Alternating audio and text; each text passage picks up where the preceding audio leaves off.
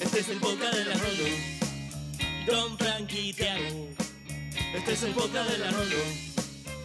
Don Frankie Tiago. Y estás escuchando la Rolo. Y otra semana vamos a recordar el Cenicum que amás.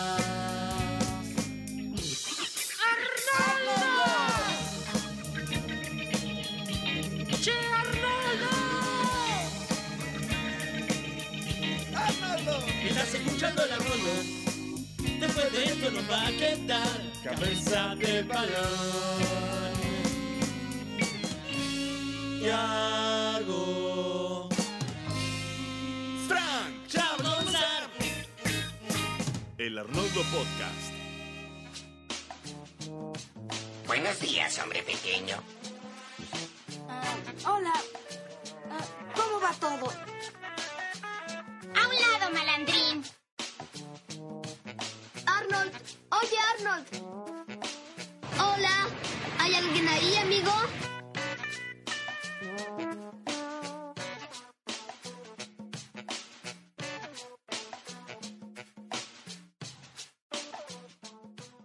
Buenos días, buenas tardes, buenas noches, al momento que nos estén oyendo. Esto es el quinto episodio de El Arnoldo Podcast. Yo soy Tiago y estoy con mi muy buen amigo Frank. ¿Qué tal, Frank?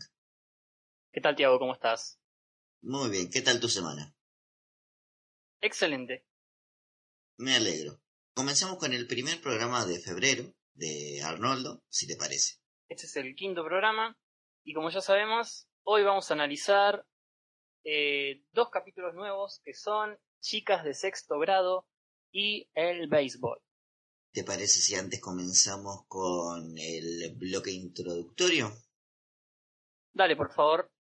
En esta ocasión te propongo que hagamos un repaso por eh, las películas y los programas de televisión que existen dentro del mundo de Arnold. No. ¿Se te viene a la cabeza alguno? ¿Alguno que puedas recordar puntualmente? No hace falta que sea de estas dos primeras temporadas que vamos a listar, pero eh, ¿alguno se te viene a vos a la cabeza? Primero que se me viene a la mente de los programas es el, el cocodrilo que le gusta a la hermana de Gerard. ¿Cómo era el nombre? Barney. Wally, Wally el dinosaurio. Eh, Wally el- ¿No era un cocodrilo? Puede ser, la verdad no me acuerdo. Tenía la forma O de un, un lagarto, dinosaurio. o un lagarto, un lagarto. un lagarto, eh, que es Barney, es Barney el dinosaurio. Eh, en el sexto capítulo de la primera temporada, que es el capítulo justamente de la semana que viene, eh, en un momento Arnold y Gerard van al cine y ven tres carteleras, tres películas que a priori se nota que son eh, cine clase B, cine clase B de los 50 más o menos.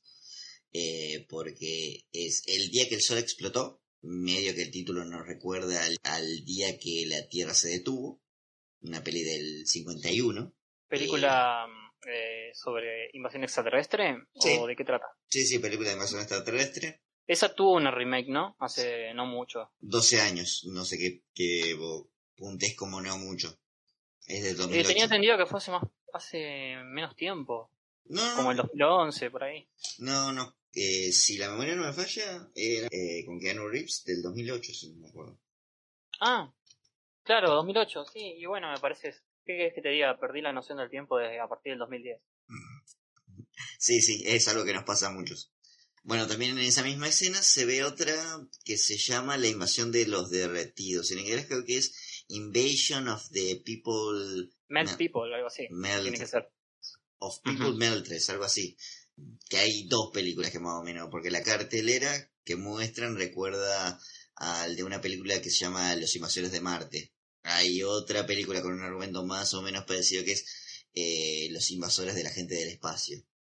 El título en inglés es bastante más parecido a la segunda. Eh, pero la cartelera recuerda más a Invasores de Marte. Son igual, de igual forma las dos películas clase B que tratan de invasores extraterrestres. Y la última es Más caliente que el sol. Que en realidad medio que por la cartelera, por el nombre, nos damos cuenta que es una peli de, de cine catástrofe, de lo Mm. que se llamó el cine de catástrofe. Creo que ninguna en específico, pero son películas onda eh, La aventura de Poseidón, que era este la de que estaba Jim Hackman que se hundía el barco. La que mira, la que mira Mario Santos le hace devolver Ah. el DVD a- al asistente es esa. Ah, sí. Eh, por si algunos no saben, estamos haciendo referencia a los simuladores de la serie argentina. Eh, vamos a avanzar un poquito. Nos vamos a ir al capítulo del subterráneo, no sé si te lo acordás. Acá estamos medio spoileando a Arnoldo Podcast, pero vale la pena. Estamos casi a mitad de temporada ahí más o menos. Tem- capítulo 12, que los pibes salen del cine y vienen de ver el ataque de los vegetales del espacio. Tremendo título. También me, se me hace una mezcla de al, al ataque de los tomates asesinos, Y pero el título es mucho más parecido a el ataque de los eh, payasos asesinos.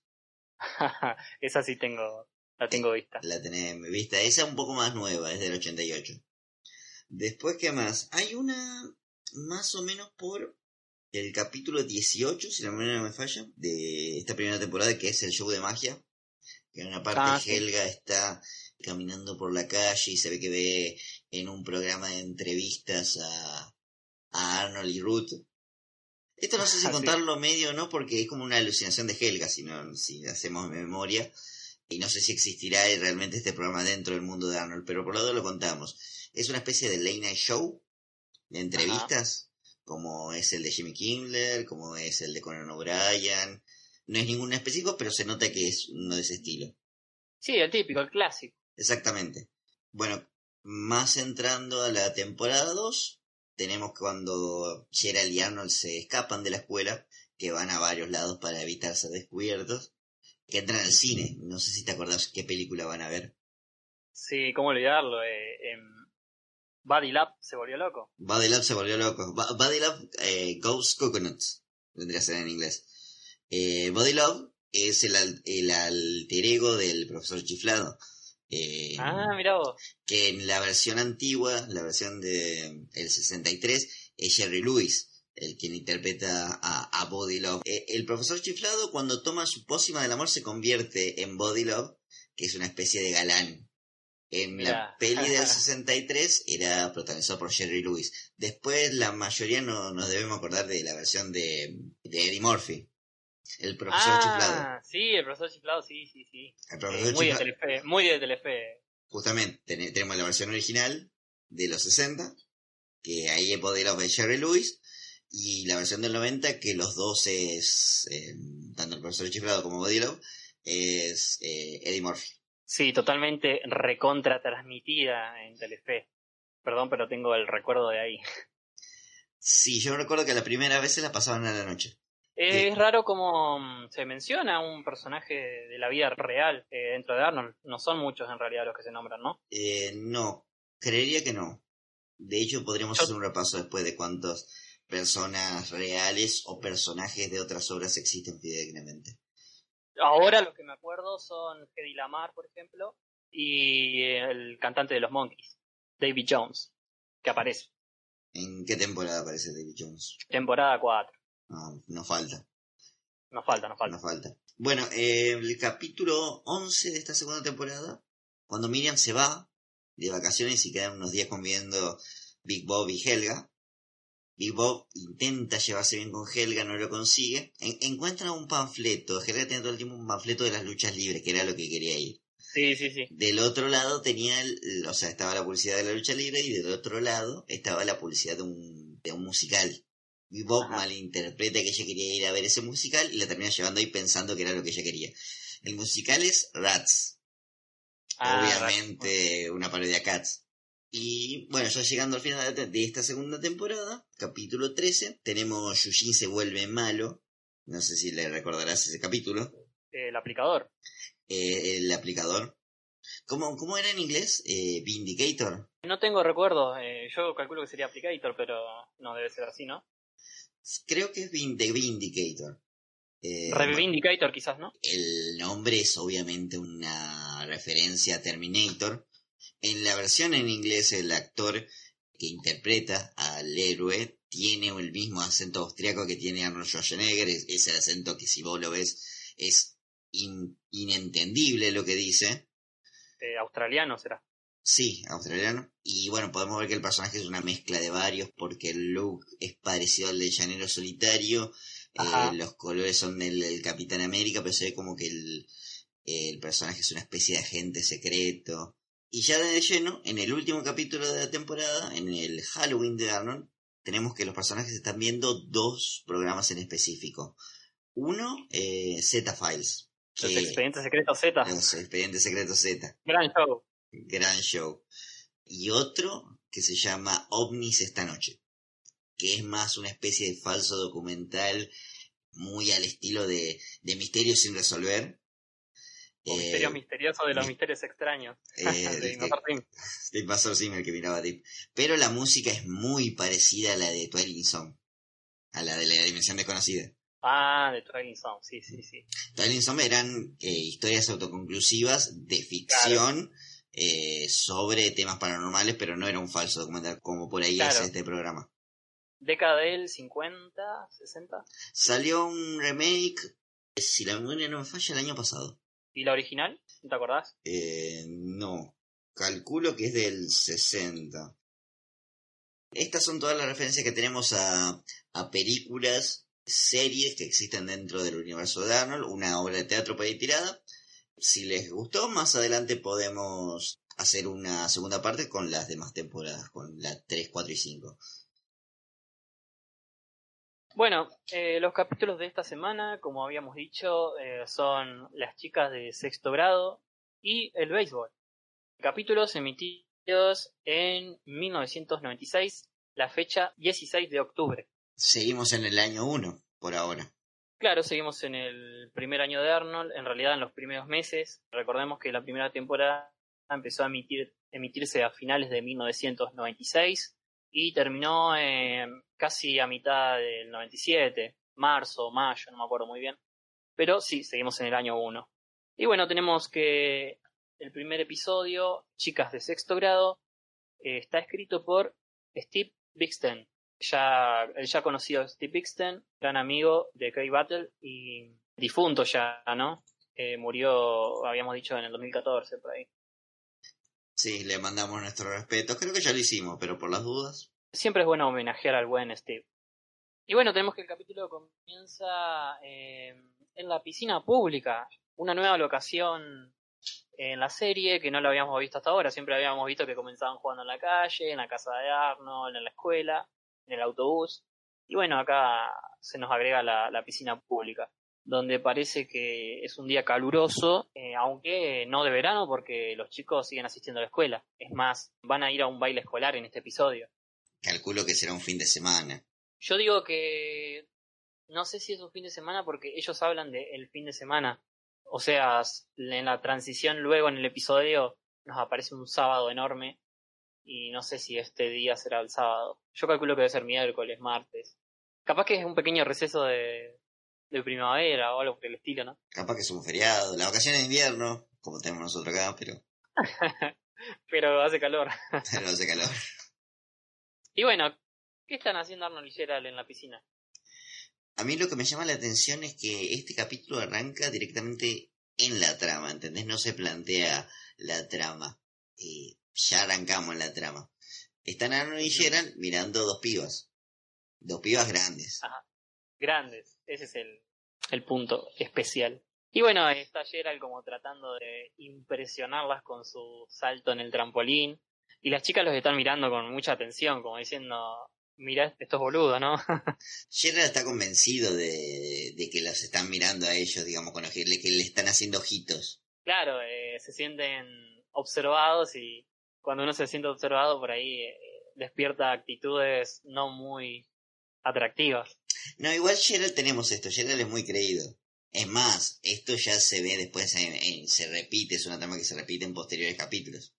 Y bueno, entonces, en paralelo con esta actitud de los chicos, eh, al parecer estas niñas de sexto grado están observando también a sus novios, a un par de tinchos que están peleando ahí en, en la pileta, en, en el trampolín. No los voy a nombrar por los nombres, le vamos a decir simplemente tinchos. Le podemos decir Tincho 1 y Tincho 2. Tincho 1 y Tincho 2. Me parece perfecto. No creo que merezca tanta importancia como para que los nombremos. Las chicas son Connie y María. ellas lo llaman. Un poquito antes, ellas dicen, ¿qué tal si les damos una lección a, A Tincho 1 y Tincho a 2 que estos son sus guachines novios. y bueno, los llaman. Sí, ese es el, el objetivo de llamar a los pibes. Y bueno, los pibes van como embalados.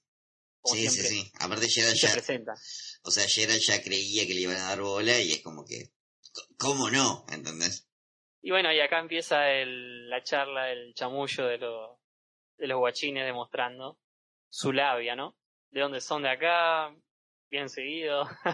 la típica, ¿no? Sí, no son muy, muy ocurrentes. Igual Connie y María están bastante motivadas porque quieren justamente darle celo a los tinchos.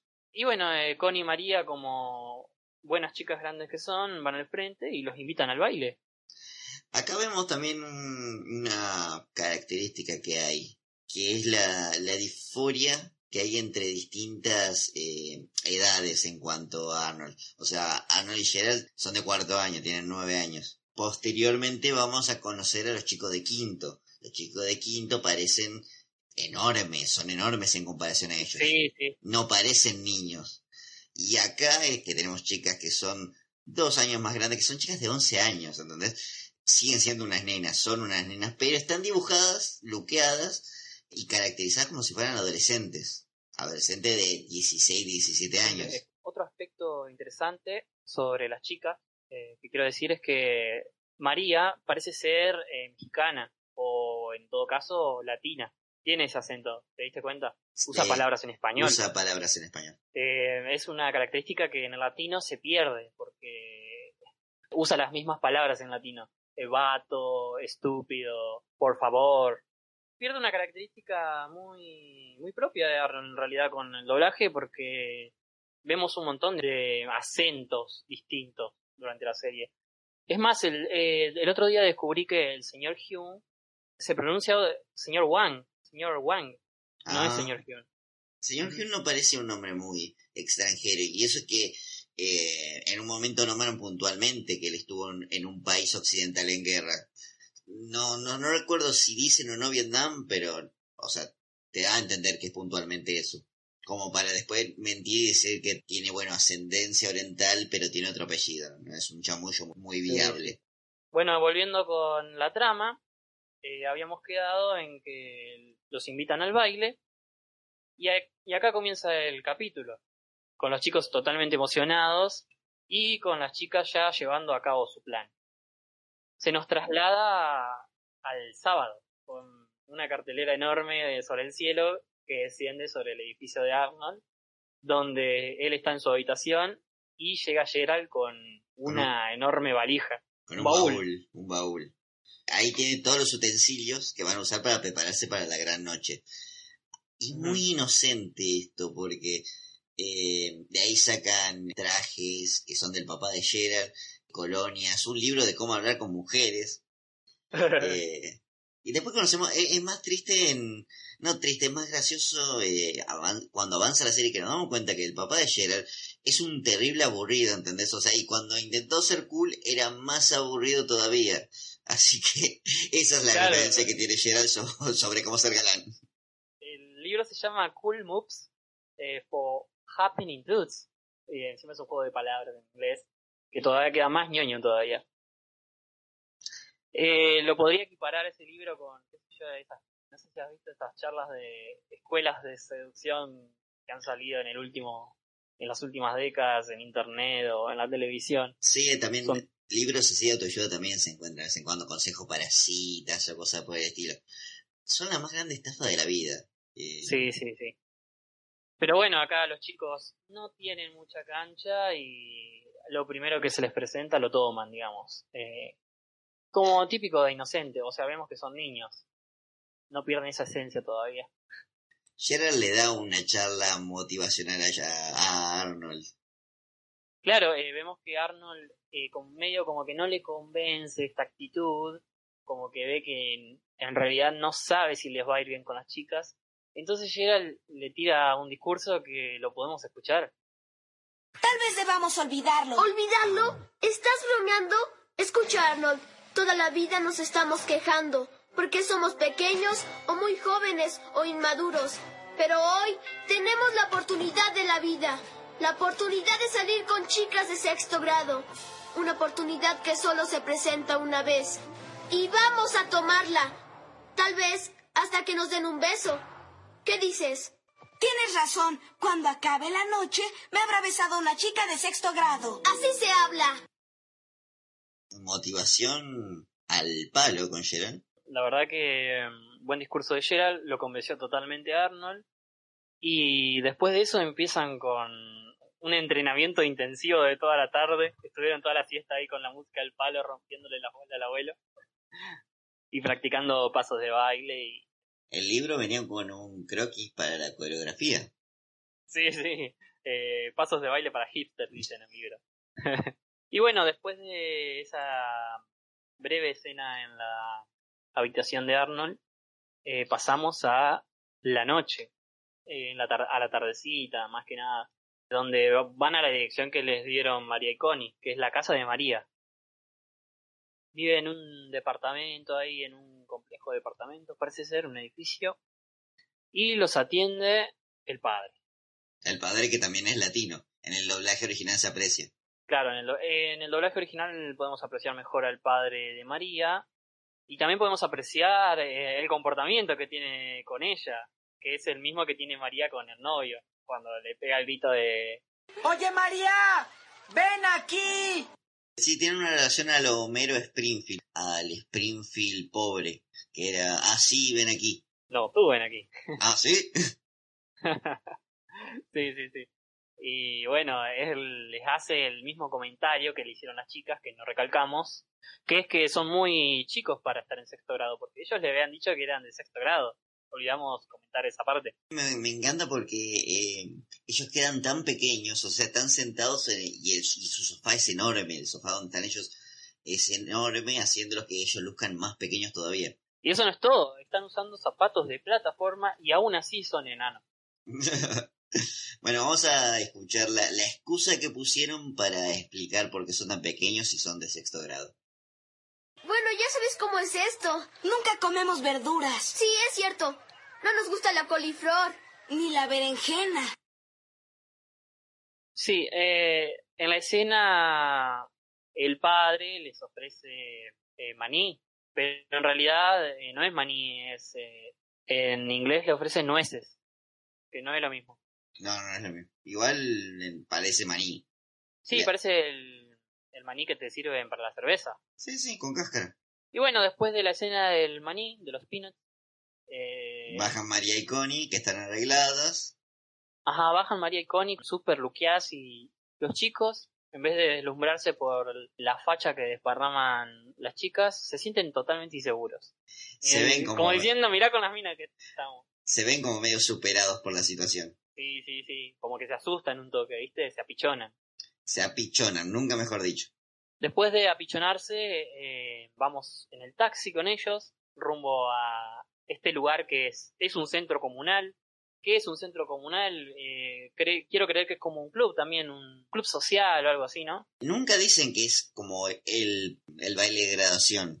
Claro, no es un baile de graduación, es como algo, un baile de primavera, algo así, ¿viste? Esa especie de bailes que te hacen cada tanto. Pero bueno, eh, los chicos van en el taxi, eh, como que no se hablan con las chicas, están ahí en silencio, pensando qué, qué tienen que hacer, porque no saben, no tienen experiencia en citas. Entonces acuden al libro ahí al delante de las chicas, me encanta cómo lo abren, y leen que ellos tienen que pagar eh, el taxi para quedar como buenos caballeros, ¿no? Claro, que el caballero siempre tiene que pagar, dice el libro. Y no tienen ni un mango ellos. A mí me pareció raro que no hayan llevado ni siquiera para el autobús, ¿no? Capaz que le alcanzaba con esas monedas. Sí, el tema es que, bueno, vemos que tienen un par de monedas, un caramelo, y ven cómo el contador sigue subiendo la tarifa, ¿no? Ellos Sube tienen hasta 6,50 por ahí más o menos. una pelusa tienen. y de la nada, sin consultar, las chicas pagan así como si nada, como buenas chicas grandes, y los chicos quedan más apichonados aún todavía. Como diciendo, no, no estamos siendo machos alfa, alguien que nos ayude. Eh, a mí me causa mucha gracia la expresión de Connie y María cuando van en el taxi. O sea, están totalmente eh, idas, ¿entendés? Como que están en cualquiera, están en otra. Sí, están re, son re adolescentes, están en cualquiera. Para mí deben haber repetido sexto grado. Tendrían que estar en secundaria en el último año. Bueno, vemos que cuando se abre la puerta y ellos entran al centro comunal, se ve el cielo de día. Debe de ser quizás algún error o el baile comenzaba temprano. Me, me llamó mucho la atención ese detalle. Siguen siendo chicos de 11 años, no nos olvidemos de eso. Sí, sí, 11, 12 como mucho. Pero bueno, vemos que llegan al baile y enseguida las chicas los arrastran a la pista. Y ellos empiezan a usar ahí expresiones, vamos a definirlas como medias banana. Banana es el término que se usa acá en Argentina para decirles a los, a los, ¿cómo era que te había dicho? A los simplones. Acá le decimos banana. Mm, Y bueno, eh, usan expresiones como pollita, es mamacita. Yo lo llamaría expresiones berretas, pero tenemos un referente de expresiones berretas. Tenemos a Johnny Bravo, así que las Johnny bravean bastante. Vamos a escuchar un poquito. Dale. Oye, mamá, eres una exquisita y bella pollita. Dale, ¿qui- ¿quién usaba pollita como piropo si no Johnny Bravo? No sé si usaba pollita, pero eh, sí tenía un vocabulario muy parecido a ese. Pollita y mamacita Y- eran, pero religiosas de Johnny. No sé si Johnny Bravo todavía se había estrenado en el 96. Son contemporáneos, sí, pero creo que se estrenó un poquito después, me parece Johnny Bravo. No estoy seguro. El tema es que cuando van a la pista, ellas le hacen una pregunta. Creo que tenemos el audio para escuchar de cuando le preguntan si saben bailar. Hey, ¿saben bailar? ¿Bailar? Vamos, nena. Gerald y yo levantamos polvo, linda mami. Dinamita. Ay, me siento tan pelotudo solamente escucharlos. Sí, eh, cuando lo volví a ver por primera vez eh, para el podcast, me daba cringe. Sí, a mí también, me da, me da mucho cringe. Me da ternura también en cierta forma, pero eh, es también un toque cringe. Después pasamos a una tremenda eh, sesión de baile, eh, demuestran todo lo que saben, se, tira- se tiran altos pasos los pibes y bailan al ritmo de una música funky, setentosa, pero mal. De repente vemos que el baile de sexto grado se transformó en una fiesta temática de los 70 con la llegada de los chicos. Acá me saco el sombrero ante el libro y ante el papá de Gerald. Era un salvaje en los 70. Eh, se usa mucho eh, la secuencia de ellos bailando para hacer, qué sé yo, los compilados estos que se hacen de lo-fi, que mezclan música vieja con, con música más tranca y está Gerald bailando. Temas de Drake, por ejemplo, remixados, algo así.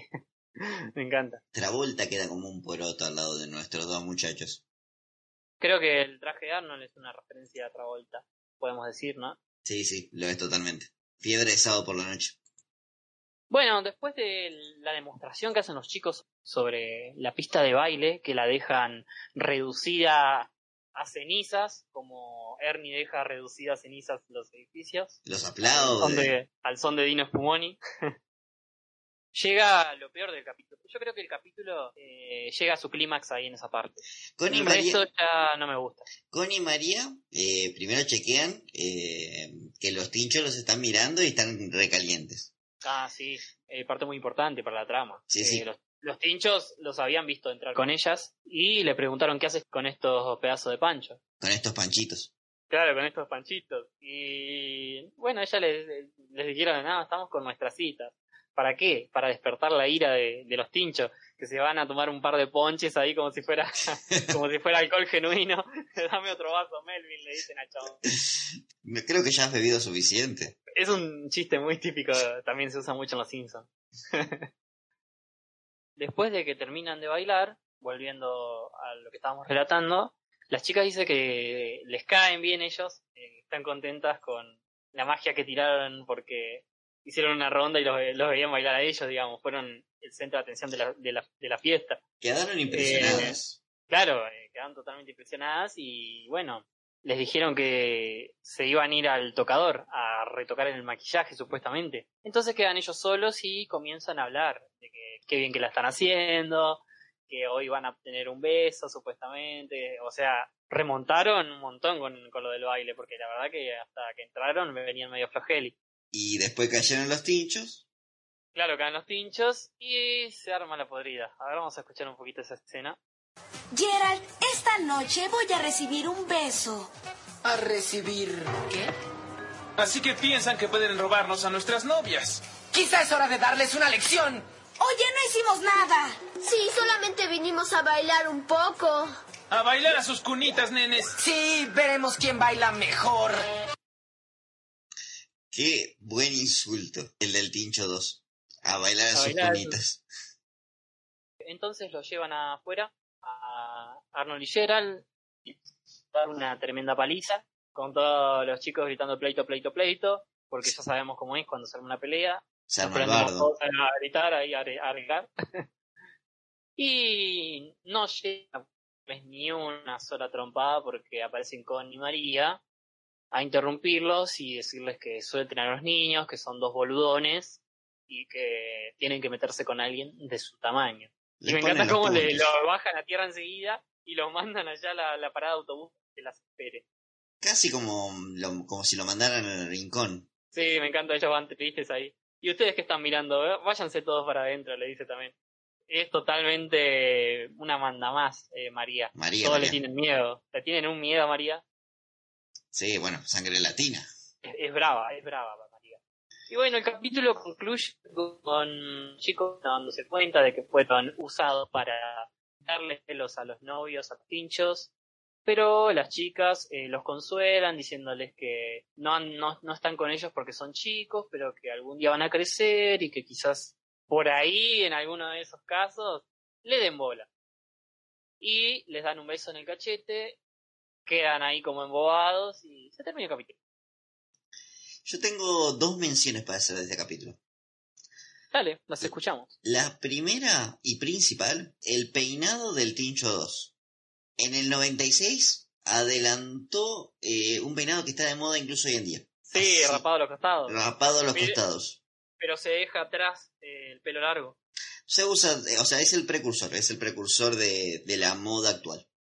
Y si bien a, a priori parece medio un capítulo un poquitín eh, frívolo, porque medio que el enamoramiento que vemos de, de Arnold y Gerald para con Connie María es fugaz, eh, representa como eh, el amor pasajero y frívolo. Hay un, un momento muy tierno, una reflexión tierna de parte de Connie María, cuando le explican lo que ellos sienten por los dos tinchos. Tenemos acá un poquito la primera, entre comillas, de- decepción amorosa de Arnold y a su vez la primera vez que escucha sobre el amor real, que creo que después va a servir un poco para cuando confronte a Ruth McDougan. Tengo una tercera cuestión para agregar a las dos que ya hiciste. ¿Jerga se enteró de todo esto? Yo creo que podría matar a alguien Helga si se enteraba de esto. Exacto, o sea, eh, Helga está tan loca de amor por Arnold que se llega a enterar que salió con otra mina. Quiero creer que no, no se enteró nunca. Y de lo contrario, lo debe tener grabado en VHS. O sea, flaco, si te agarro con otra te mato, te doy una paliza y después me escapo. Y bueno, vamos a considerar una carrera musical para Helga en el futuro como la sucesora de Dino Spumoni.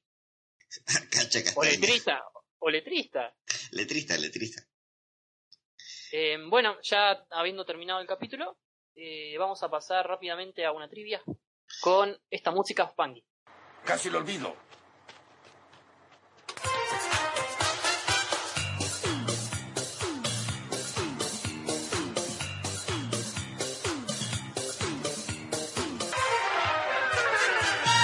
Esta canción me inspiró para trabajar en las demoliciones. Y esta canción también me inspira a mí para comenzar con la trivia de este capítulo, que es media breve, pero bueno, tenemos algunos pequeños datos para compartir. Los primeros eh, están relacionados con las actrices que interpretan a los personajes de María y de Connie. La primera actriz eh, que debemos mencionar es Majim Bialik, que es eh, reconocida por su papel en The Big Bang Theory. No me orgullezco de admitir que vi casi toda la serie. Me faltan un par de capítulos para ver el final. Ya se fueron transmitidos, pero todavía no me puse a verlos. Y cuando hablo de unos capítulos, hablo de cinco. Eh, estarás al tanto del personaje que interpreta la actriz Majin Bialik. Eh, creo que es la doctora Miss Fowler, ¿no? Eh, sí, es una neuróloga en la vida real y en la serie también. Exactamente. Eh, tenemos eh, algo particular sobre ella es como la única eh, en la vida real de, los, del elenco de Big Bang Theory que tiene que ver con la ciencia, o sea, que ejerce realmente. Pero esto no quiere decir que no esté enmarcada por la polémica, porque a pesar de ser eh, licenciada en neurología y tener varios doctorados, eh, ha sido blanco de feroces críticas por su adscripción a lo que serían los antivacunas. En un momento, yo creo que en el 2011, 2012, en una entrevista dijo algo sobre las vacunas, que ella no vacunaba a sus hijos y se armó una vuelta en Internet. fue muy agredida. Y también está a favor de la homeoterapia y sobre todo es, es como promulgadora de un estilo particular de crianza de los hijos. Eh, escribió un libro sobre cómo criar a los hijos y entre las particularidades que nombra es que los deja dormir con ellos hasta avanzadas edades, 11, 12 años, que les da de tomar la teta hasta las seis años, cosas así, el estilo de muy sobreprotectora, ¿no? Sí. De una eh. relación muy cercana con los hijos. Eh, bastante cuestionable, obviamente. Sí. Y bueno, esa es, esos son los datos que tenemos de Machine Viali. La otra actriz que te quería nombrar es Pamela Hayden, que es la voz de Milhouse en Los Simpsons en inglés, que hace de Connie. Eh, ¿Querés opinar algo sobre Patricia Hayden? Sí, que nadie quiera Milhouse. bueno, siguiendo con la trivia, eh, tenemos a este personaje Melvin, que es el que le sirve de ponche a, los pinchos. Melvin, que se es agredido y que al parecer es la única aparición que tiene la serie. Que no sabemos si es una referencia a alguna serie de estas universitarias o de, de que tratan a secundaria, no tengo idea. Yo calculo que sí, debe ser alguna. Mira, Melvin es medio que el nombre por excelencia del ñoño en las pelis yankees. Si me apurás, el único que se me viene ahora a la mente es el protagonista del Vengador Tóxico. Que era eh, su alter ego era Melvin, justamente. No me acuerdo del apellido, pero se llamaba Melvin. Eh, en poquísimas palabras, El Vengador Tóxico es una película muy de clase Z, muy de comedia negra, sobre un ñoño que trabajaba en un eh, gimnasio, los bullies le hacen una broma pesada, termina cayendo un eh, tacho de desperdicios tóxicos y se convierte en un monstruo mutante que lucha contra el crimen vestido con un tutú. Listo, ya está, vayan a googlearlo muchachos. El Vengador Tóxico. Suculenta data nos acaba de tirar piado. y siguiendo con más de la trivia, tenemos que este es el segundo episodio sin Helga. ya habíamos recalcado que no está Helga, que no vio nada de todo esto. Y bueno, es de los pocos que no aparece, porque Helga es muy recurrente. Sabemos que es el segundo personaje más importante de la serie. Em, y el último que tengo para decirte del episodio es sobre la particularidad del edificio donde vive, donde vive María. Eh, en la palma de Arnold, creo que lo anota, ¿no? O en la de Gerald no me acuerdo. Creo que en la de Arnold, porque. En la de Arnold, sí, no me acuerdo. En la palma de Arnold eh, dice que es en la calle 394, departamento 22. Pero vemos que el, ahí el edificio es muy pequeño como para que tenga 22, 22 departamentos dentro de él. Es una, es una curiosidad también. O quizás, no sé, son muy pequeños. Quizás se llaman eh, de no sé, de 11 en 11. Departamento 11, departamento 22, departamento 33. ¿Quién sabe? También puede ser, quién sabe.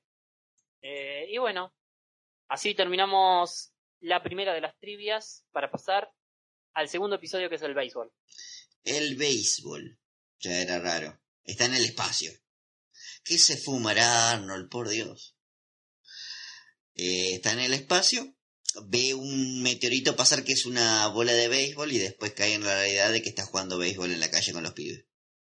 Claro, eh, mira dónde, dónde está flasheando el chabón, o sea, le están tirando pelotazos y él está como en otra. Sí, sí, siempre se queda flasheando en lugares eh, que no está bueno, ya lo hemos dicho, en medio de la obra de teatro, a punto de cruzar la calle.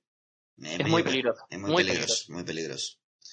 Eh, está el bate, están todos los pibes jugando y está por lanzar Harold con su nueva bola de imitación de las grandes ligas. Uf, sí, acá vemos al Harold unidimensional todavía, que siempre cumple el mismo rol, que ya sabemos que es joderlo a Arnold. Decirle que es débil, que tiene las piernas chiquitas, que no puede batear. Que no puede batear.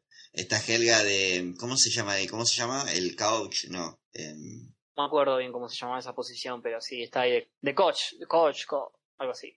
No es muy popular, acá en Latinoamérica sabemos el béisbol, sí en Centroamérica y en los Estados Unidos. Pero acá no llega mucho de béisbol. Bueno, está el bat, eh, le clava dos strikes, eh, Harold, y al tercero le dice, como que Arnold se pone más decidido, le hace burla y le dice, ¿quién te crees que sos? ¿Mickey Kaneline? Y Arnold responde, sí, soy Mickey Kaneline. Eh, Aparte lo arengan ahí, me encanta como eh, los pibitos, eh, creo que son Gina, eh, Nadine y Gerald, Y Gerald, Gerald está eh, que lo afuera. empieza, y los lo empiezan a arengar. Empieza a arengar. por del partido. Lanza y la termina mandando, termina clavando tremendo Un honrón. home run. Un honrón. Tremendo run, que sabemos que en esa jugada podés ganar el partido porque te permite como dar todo el recorrido, anotar, no sé cómo se dice, puntos, Hacer la carrera. entradas. Sí, hacer la carrera. hacer la carrera hay que cruzar todas las bases. Eh, y Harold grita y se va corriendo a buscar la pelota porque le perdieron su, su bola nueva. Eh, siempre termina recibiendo su merecido, Harold. A veces un poquito más, a veces un poquito menos, pero sí.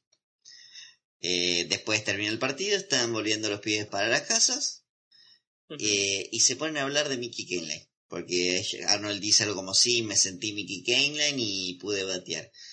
Y Fujin pregunta inocentemente quién es Mickey Kaneline. Ahí como que... Y, y acá no- nosotros nos decíamos, Yushin, ¿cómo no vas a saber quién es Mickey Kaylan? Estamos de acuerdo con Arnold. Sí, Porque sí, porque es fan del béisbol. Eugene es fan del béisbol. Claro, tenía una este una trading card de ¿cómo es que se dice? una una carta coleccionable de, de, de Spot McGee, que es un famoso beisbolista de ahí de Hillwood.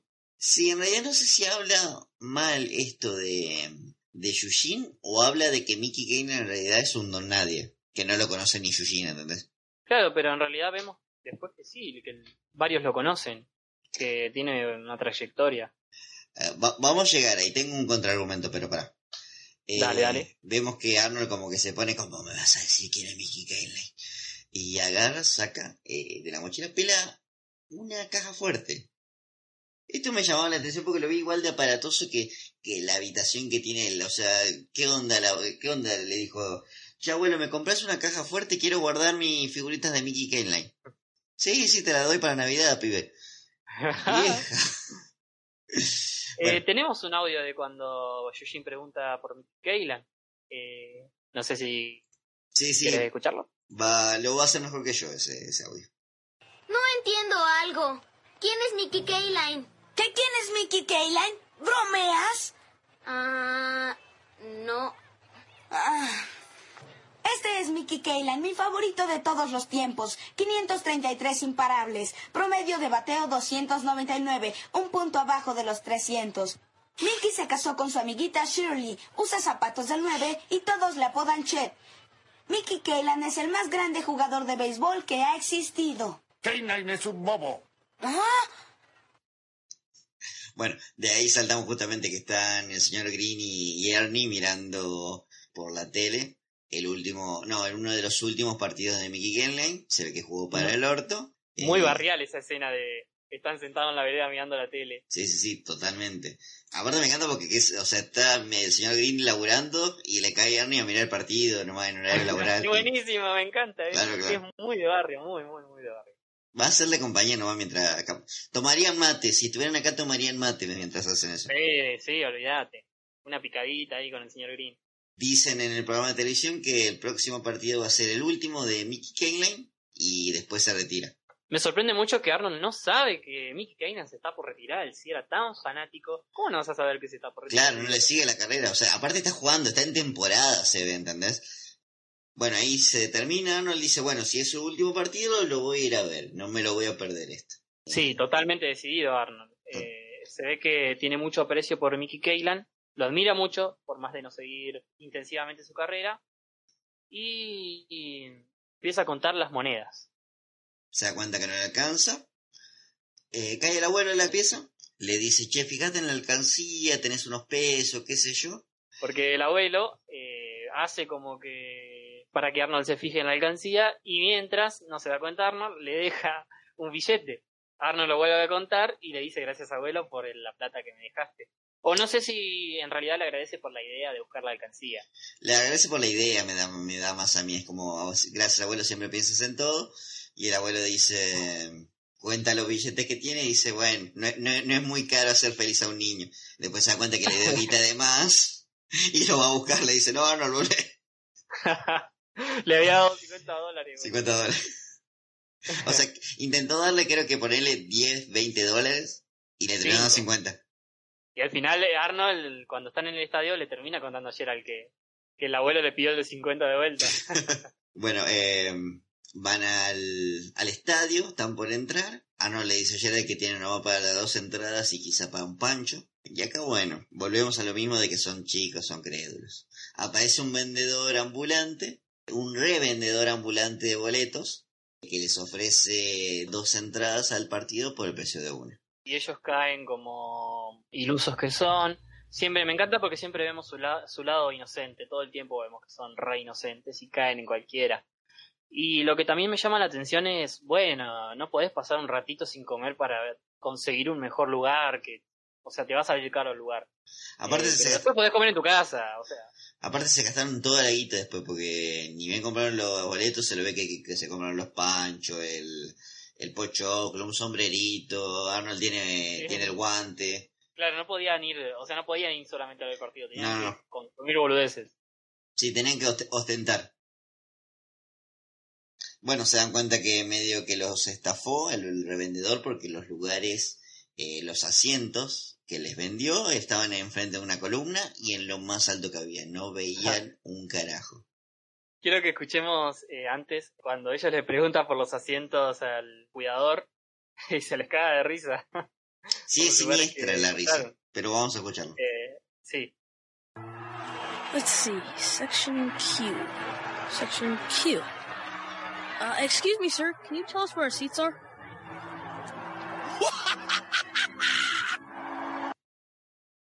Se les cagó de risa posta. Claro, puse el audio en inglés porque es todavía más jocosa. Las risas en general en inglés son más jocosas eh, acá en Arnold. o sea, se les cagó de risa mal, peor que en el latino. Había odio en esa risa. Sí, se ve que eran bastante porritos los, los cuidadores. Eh, bueno, eh, Arnold está ahí atrás de la columna, no ve un carajo, se le cae el techo, literalmente se le cae el techo. Y le cae un pedazo, Se le cayó de, un pedazo de techo, sí. un pedazo de techo en la cabeza. Gerard le dice, bueno, ánimo, por lo menos viniste, qué sé yo.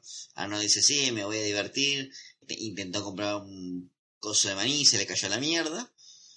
Y bueno, nada, se enojó y dijo, basta, voy a ir abajo. Claro, eh, no me voy a perder el último partido y pasarla mal. Se encaprichó. Como buen nene Sí. que es, se encaprichó. Sí, sí, sí. se fue abajo, eh, a la planta baja, digamos, de, de los asientos, lo ve un cuidador y lo larga a correr. Sí, empieza una secuencia de persecución ahí en la que Arnold este, termina obteniendo lo que quería, ¿no? Sí, sí, en paralelo el partido continúa, eh, llega Mickey al bat, resulta que el lanzador es eh, Spot McKean, Claro, ese es Pond aquí. es Spot favorito McKean, de Eugene. el favorito de a- acá también entendemos que son de dos equipos distintos. Claro, por ahí, por eso Eugene no lo conocía. lanza y también pega un home run muy similar al que pegó Arnold al principio del capítulo. Y cuando vemos que pegó el home run, quien atapa la bola en el estadio es Arnold. Y sale en televisión Sí, cadena sí, nacional, parece. Lo ve, lo ve la pantalla y lo enfocan y pasa por toda la televisión. Es más, lo ven en la casa, eh, los abuelos y los vecinos eh, del hogar vic- lo victorean, qué sé yo, lo siguen persiguiendo, se ve que lo- después lo echaron a la mierda. Eh, casualmente estaban todos pendientes del partido, justo, ¿no? Bueno, que cambiamos de escena, Arnold ya volvió a su casa, eh, y lo reciben los abuelos y los inquilinos, está también el señor Grimm, lo felicitan por haber atrapado la bola, y ya que es la bola del último home run, del último partido de Mickey Kaling, es como bastante valiosa aparentemente. Es más, el señor Grimm se ofrece a comprársela. Por 400 dólares. Por 400 dólares, un precio nada menor aparentemente.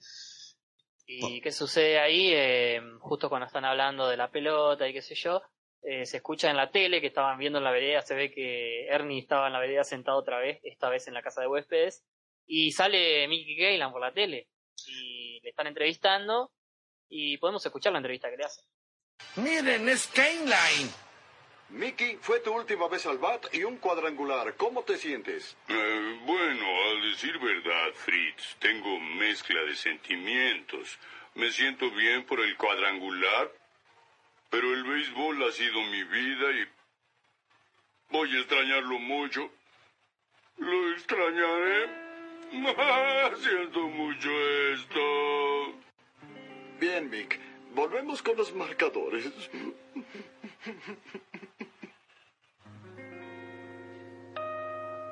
¡400 dólares y toda la carne que te puedas comer! Toda la carne que te puedas comer es tentador. Y bueno, contrasta un poquito de vuelta y ese con el momento emotivo que acabamos de escuchar de Mickey Kaylan, que está totalmente devastado por dejar su carrera profesional. Se ve que el chabón vivía para el béisbol. Se lo ve también como una especie de, acá lo vemos hablar, se lo ve también como una especie de hombre bastante simple, ¿entendés?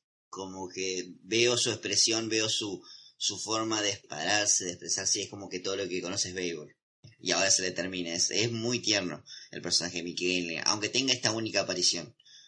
Bueno, eh, Arnold vemos que está medio bajoneado, está jugando con la pelota, cae el abuelo a verlo, y le pregunta por qué está bajoneado, siendo que debería haber tenido un buen día. Eh, vio el último partido de, de su ídolo eh, y hasta atrapó la pelota.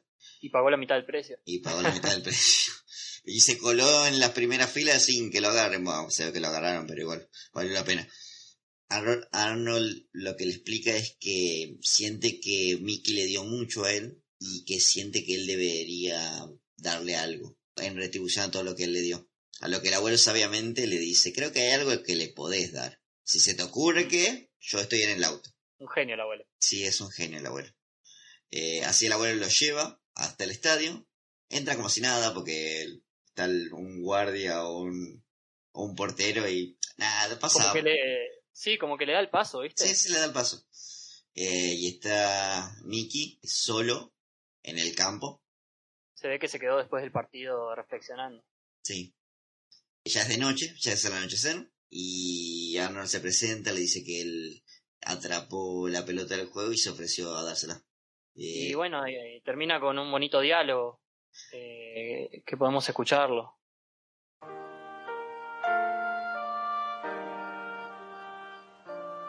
Mm, señor Kayline. Hola, hijo. ¿Quieres un autógrafo?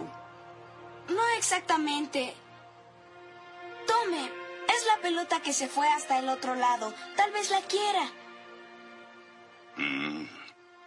Sabes, hijo, lo único que quería cuando tenía siete años era jugar béisbol. Amé cada minuto desde que atrapé una pelota en casa con papá hasta el cuadrangular de hoy. Bueno, gracias, hijo. Gracias a usted, señor Kayline. Ahora me voy a casa. Mi abuelo me espera en el auto. Hijo, ¿supiste cuando enfrenté a Bob Gibson en una serie mundial con dos outs y nadie en base? No. Bueno, fue un día de un bello final. La verdad que muy, muy emotivo. Eh, de los momentos más bonitos de, esta temporada, por lo menos. Sí, si hicieron una reflexión, eh, casi que este capítulo trata más de Mickey Kaline y como que podemos divisar gran parte de su historia de esta sola interacción de alguien que, que dedicó toda su vida a algo sin saberlo o indirectamente influenció a un niño que creció sin padres y le dio un sentimiento de pertenencia hacia algo en concreto. Y, tenemos este, este final es un muy lindo vínculo entre el fan y el ídolo y, dos personas que se conocieron mucho y al final no. La verdad es una muy bonita reflexión. Sí, em, en referencia a esto del vínculo entre fan y el ídolo, este, podemos poner, por ejemplo, en contraposición a lo que sucede en este capítulo en la que hay un vínculo eh, real entre entre los dos, entre Arnold y su ídolo Mickey Kaylan, esta conexión. Eh, en, en algunos capítulos pasa lo opuesto, como por ejemplo cuando Phoebe conoce a su ídolo Ronnie Matthews, ¿te acordás? Sí, sí, y pasa totalmente lo opuesto. Se da cuenta de que su ídolo no era lo que esperaba. De, de hecho, este capítulo tiene una especie de, de, segunda parte que más bien parece una referencia a este mismo capítulo. Eh, yo prefiero quedarme con esto, pero el otro también está bien. Vuelve a aparecer Mickey Kaylan en realidad, sí. Sí, sí.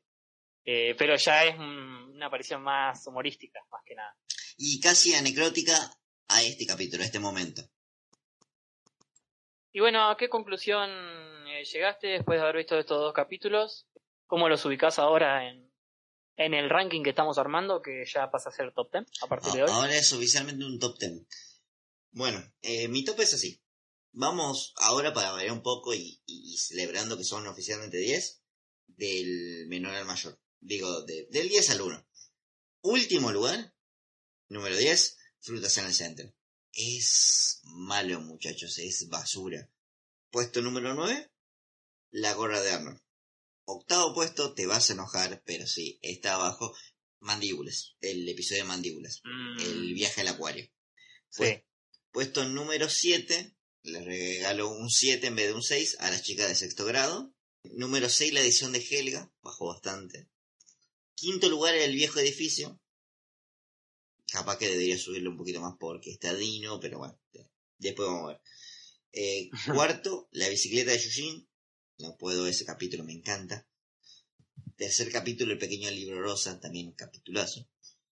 Segundo, el capítulo de hoy, el béisbol, porque creo que, si bien gran parte del capítulo es medio me, eh, el final me parece que vale totalmente la pena. Y el primer puesto sigue imbatible el chico del pórtico. Sigue imbatible. Eh, ¿Tu ranking? ¿Cómo está? Bueno, eh, si bien coincidimos en algunos puntos, eh, yo creo que en, lo, en, los dos, en, los dos, extremos coincidimos totalmente, porque mi último puesto, el 10, va a ser Frutas en el centro. Sigo diciendo también que es Basofia, que es muy malardo, y que el que le sigue, en último lugar, es Chicas de sexto grado. También pensé en ponerlo en último, pero bueno, está peleado ahí. Son los dos peores hasta ahora. En octavo tengo a la gorra de Arnold, la decisión de Helga en séptimo, en sexto, el viejo edificio, el béisbol, que es el nuevo que analizamos, lo dejo en quinto lugar, y es solo superado por el libro rosa en cuarto, la bici de Yushin en el top 3 en tercer lugar, el acuario, que para mí me encanta, el de mandíbulas en segundo lugar, y el imbatible, que ambos coincidimos, es el chico del pórtico. Y yo creo que este, los que nos escuchan también deben coincidir en eso, de que hasta ahora el chico del pórtico se mantiene ahí, arriba, en lo más alto del pórtico. En el pórtico más alto. Exactamente. Eh, bueno. bueno, ya que definimos nuestro ranking, podemos pasar a la trivia, parece. Eh, creo que hay una música especial para la trivia, ¿no? 5, 6, 7, 8.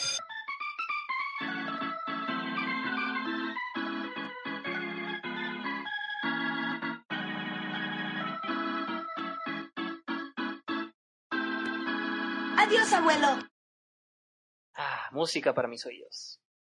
Ahora sí, vamos a con la trivia del capítulo El Béisbol.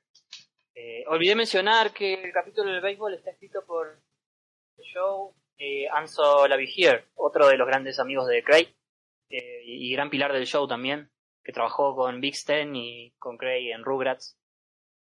Eh, bueno, el primer dato que te tengo para tirarte es el de la música de los créditos. Porque, eh, como en el capítulo anterior, tenemos otra versión del ending, esta vez tocada con uno de esos órganos del béisbol, los típicos y tradicionales. Sí, de la misma clase que acabamos de escuchar en la cortina.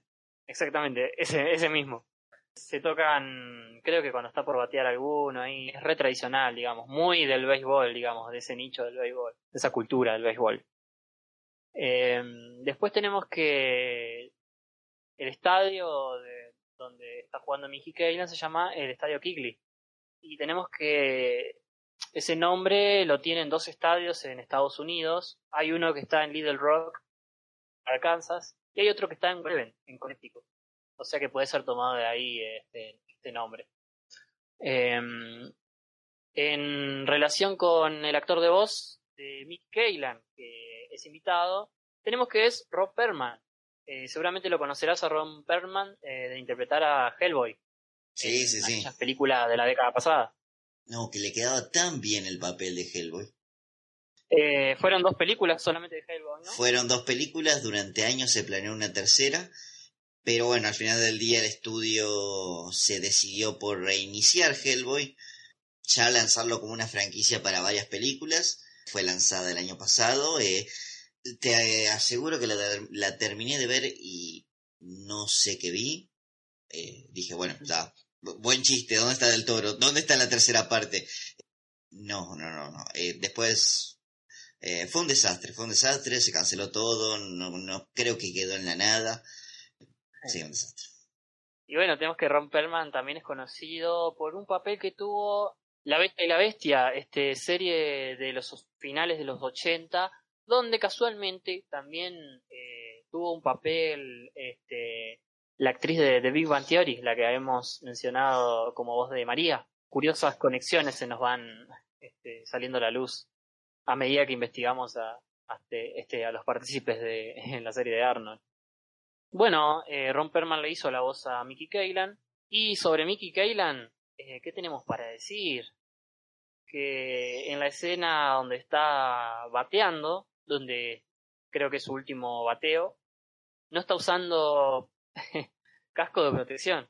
Algo que no sé, no sé si nos da un indicio de qué clase de jugador era Mickey Kaylan o si fue un error de, de la producción o de continuidad. storyboard o de continuidad. Mira, yo no soy muy, no estamos familiarizados con el béisbol, pero todos sabemos que se tiene que usar casco para esa ocasión de juego, digamos.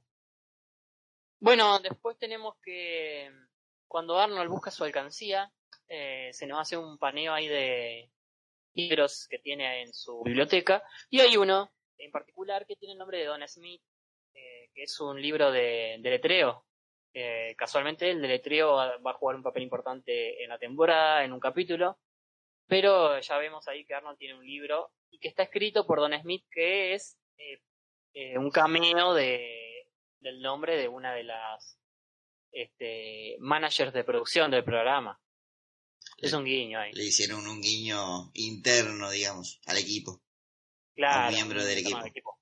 Como ya pasaba, y creo que no lo mencionamos, en, en el capítulo de anterior, el de, el de Helga no es una niña, en el Helga ha pasado por un estudio de abogados y también tiene, el estudio de abogados tiene el nombre de un, también de un, de un miembro del staff, digamos. Son de hacerse muchos esos guiños ahí en Es sí, más, hasta hay un, hay un cameo completo de todo el equipo en un momento, en una temporada posterior. Ya lo vamos a ver después. Esa no la sabía. Sí, sí, sí. Eh, volviendo con las trivia, tenemos que Helga tenía, tiene una parte acá donde habla, donde tiene diálogo, y sin embargo en los créditos no figura la voz de Helga. Suelen suceder a veces esas cosas. Eh, lo que también sucedía con Melvin en el capítulo que pasamos de las chicas de sexto grado. Olvidé mencionar que Melvin tiene diálogo también, el personaje de Melvin, eh, pero no figuran los créditos. Pero sí se lo ponen en una edición en DVD de un compilado de capítulos sobre romance. Eh, está el capítulo de las chicas de sexto grado y ahí sí le dan, le dan el, los créditos al que actuó de, de Melvin, digamos. Se hizo justicia por Melvin. Claro, se hizo justicia por Melvin. Eh, ya terminando con la trivia, tenemos que el abuelo cuando le nombra a Mickey Kaylan hace un comentario que le dice ese viejo beso creí que estaba muerto. Sí, sí, es lo, es lo que te digo que va medio de la mano con el hecho de que Shin no lo conocía, capaz que porque Mickey Kaylan era medio un don nadie, a pesar de que Arnold lo admire. Claro, eh, no sé, el abuelo parece no conocerlo tampoco, o pensó que estaba muerto, y esa frase que dice el abuelo, la vuelven a decir en la serie, eh, Stinky, pero esta vez sobre Dino Pumoni. En el capítulo de um, School Dance, que es cuando Arnold lo invita para que cante en, en, el, en el baile, digamos. Sí, sí, lo recuerdo. Y la última curiosidad que quiero que discutamos es eh, dónde está el auto del abuelo en la escena final, cuando vemos el plano del estadio desde lejos. Porque el abuelo llegó y parece que se fue a la mierda, lo que no salió a Yo tengo una teoría de qué pasó. A ver. Apareció Jimmy Kafka y le dijo, tienes que acompañarme a salvar el futuro. Y se fue. no, todavía no, no sabemos quién es Jimmy Kafka acá. No creo que eso ha sido posible. Eh, viaje del tiempo. Mm, Retrocontinuidad. Ya hablaremos sobre el spin-off de Jimmy Kafka y el abuelo viajando en el tiempo. estuvo muy cerca de ser realizado. Sí, después creo que les copió el Doctor Who y lo tuvieron que cancelar. y bueno, eh, así con este humor particular de nosotros, terminamos con la trivia y pasamos a el doblaje. ¿Te parece? Me encanta.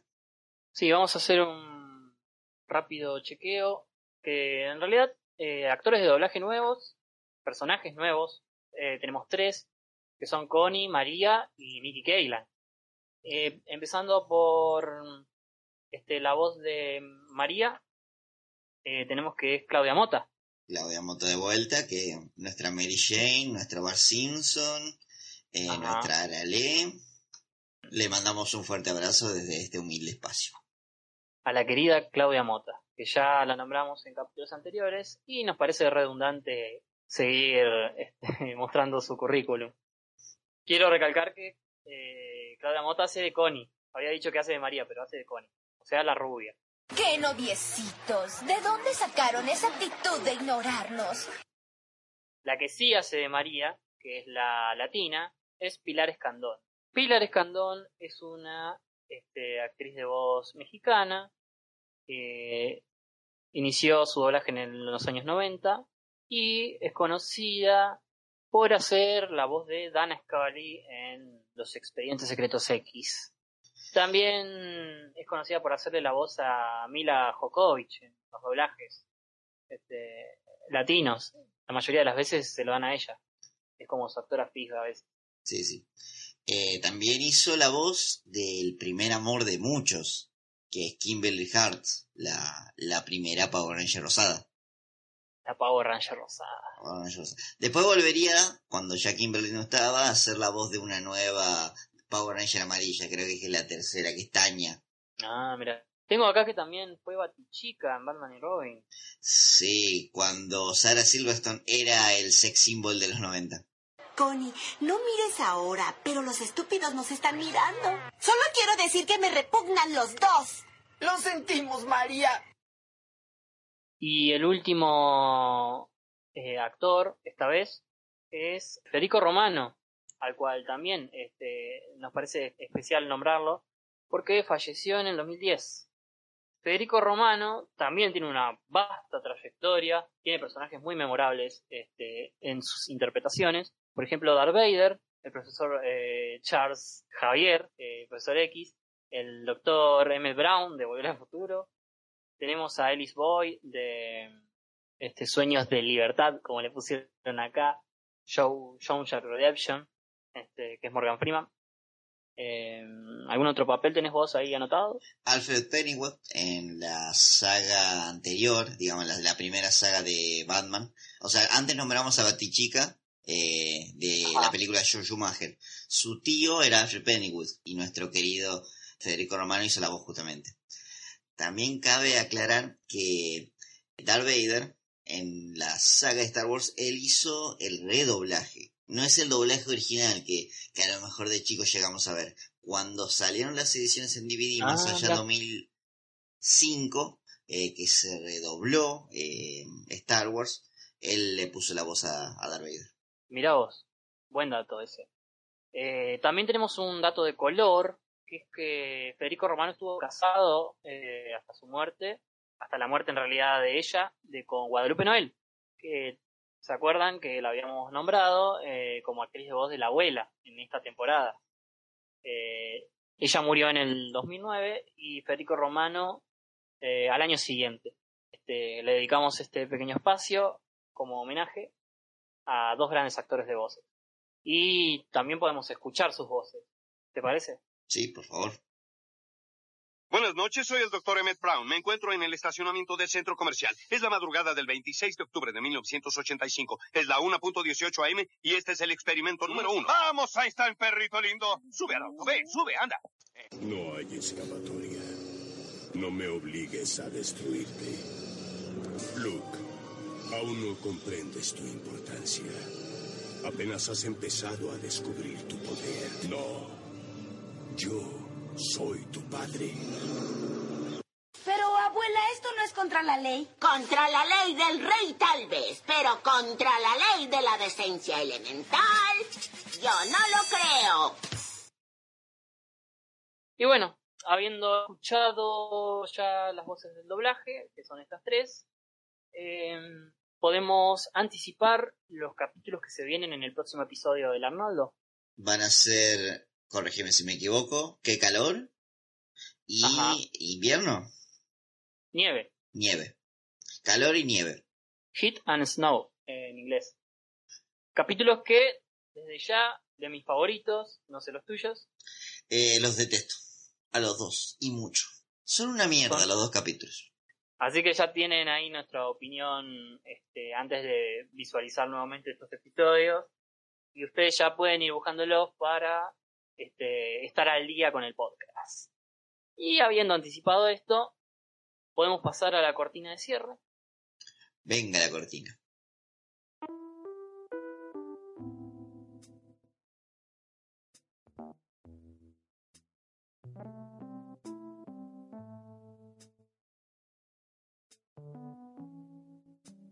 Bueno, mi querido Fran, eh, nuestros queridos escuchas, viene la, la despedida de rigor. Igual eh, es dulce porque realmente, como siempre, la pasé muy bien esta hora hablando eh, de nuestra querida serie favorita. Sin más que decir, yo soy Tiago, muchas gracias por acompañarnos. Gracias, Tiago, por acompañarnos, por acompañarme. Me despido yo también. Quiero agradecerles a todos por seguir escuchando este podcast. Recuerden que tenemos redes, tenemos Instagram, tenemos Twitter y tenemos ahora Facebook también. Pueden buscarnos por todas las redes. Pueden escucharnos por YouTube, por Spotify y por Evox. Y sin nada más que decir, les mandamos un saludo grande a todos y hasta la semana que viene.